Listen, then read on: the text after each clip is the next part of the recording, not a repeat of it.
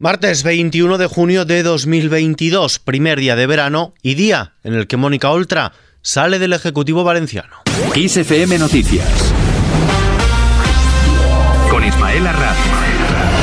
¿Qué tal? Mónica Oltra presenta su dimisión. La vicepresidenta del Gobierno valenciano y coportavoz de Compromís, Mónica Oltra, ha anunciado que dimite como miembro del Consejo y del Escorts para no comprometer el proyecto de cambio iniciado en 2015. Estoy haciéndoles pública eh, una dimisión provocada por una de las mayores infamias que se producen en este país. Oltra ha dimitido poco antes de que diera comienzo la reunión de la ejecutiva de su partido en la que se iba a reflexionar sobre su situación tras su imputación por el Tribunal Superior de Justicia valenciano y a la que no tenía pensado acudir para que pudiesen hablar con libertad y comodidad. En su despedida ha asegurado que se va con la cara bien alta y con los dientes muy apretados. Me cuesta esta decisión sobre todo porque ganan los malos, lo he explicado antes, ganan los malos.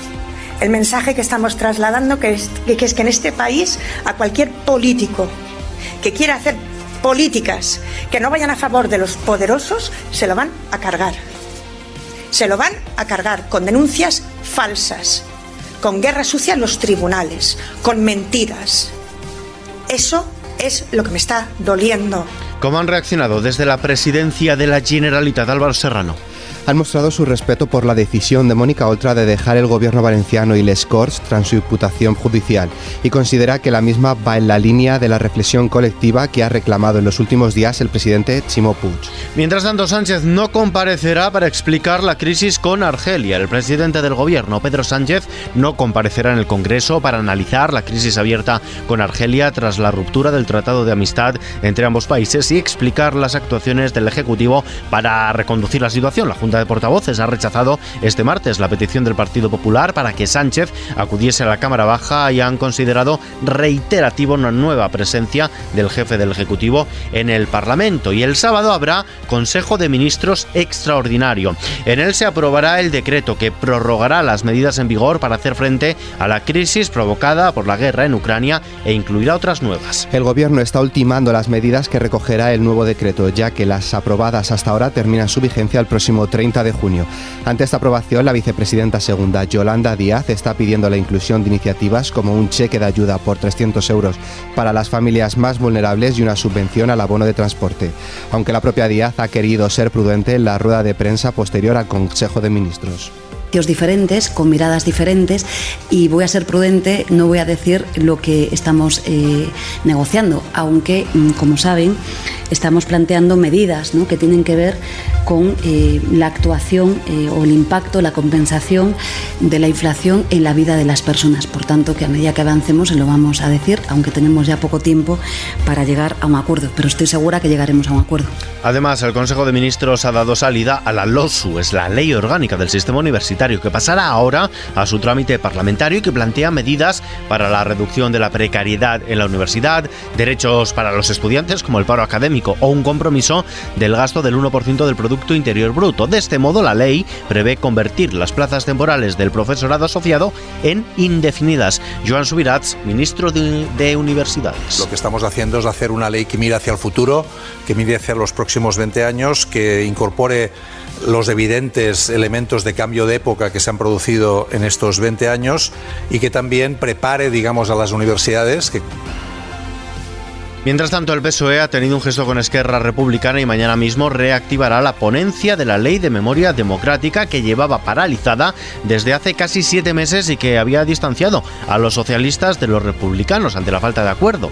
Y es que el ministro de Presidencia, Félix Bolaños, y la consellera de Presidencia de la Generalitat, Laura Vilagrá, se reunirán mañana miércoles en la Moncloa para intentar reconducir la relación entre ambas administraciones, bloqueada a raíz del caso de espionaje a políticos independentistas. Por cierto, que los socios parlamentarios parlamentarios del gobierno de Pedro Sánchez, esto es Esquerra Republicana, el PNV y Bildu, le han pedido que reflexione y que no gire sus políticas por el fracaso electoral que ha tenido el PSOE en Andalucía. Le instan a que mantenga su hoja de ruta comprometida con los nacionalistas vascos y catalanes. Por su parte, el líder del PP, Alberto Núñez Feijóo, ha vuelto a celebrar la mayoría absoluta de Juanma Moreno en Andalucía como un modelo a seguir al considerar que ha triunfado la política con mayúsculas, la de la moderación de palabras y de hechos. Escuchamos a Núñez Feijóo. Es un líder que ha conseguido lo que nadie ha conseguido porque nadie había conseguido una mayoría absoluta del Partido Popular en Andalucía en 44 años de democracia.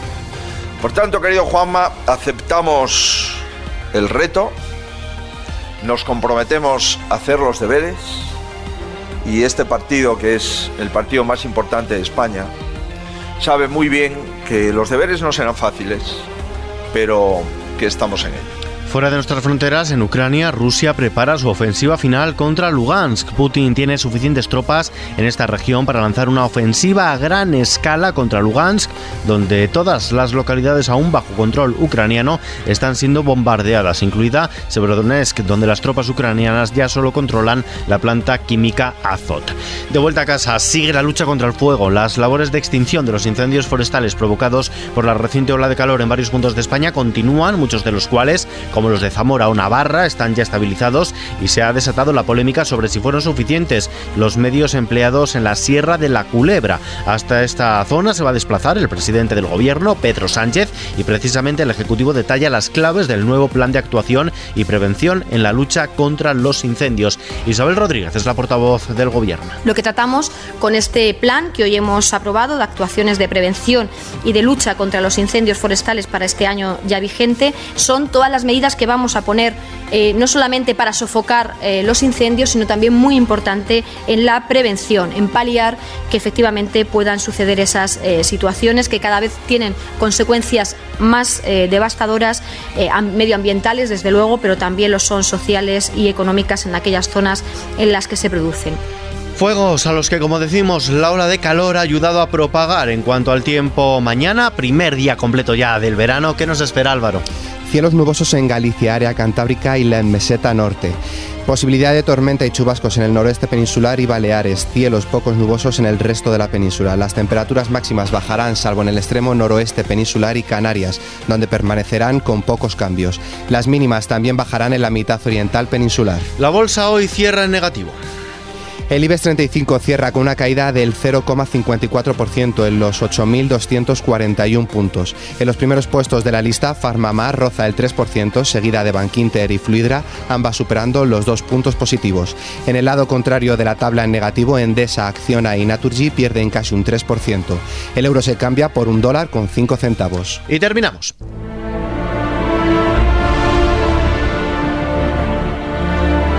El esplendor original de la antigua Roma regresa de la mano del primer autobús de realidad virtual del mundo. Gracias a la tecnología 3D se podrán contemplar los grandes monumentos de la ciudad imperial en un viaje sin precedentes por el tiempo y el espacio.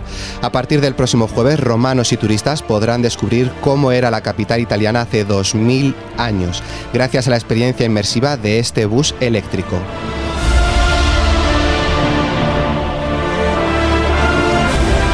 Con esta noticia nos despedimos hoy. La información continúa actualizada a las 24 horas en los boletines de XFM y ampliada aquí en nuestro podcast XFM Noticias. Gustavo Luna y Paula San Pablo en la realización, Álvaro Serrano en la redacción. Un saludo de Ismael Arranz. Hasta mañana.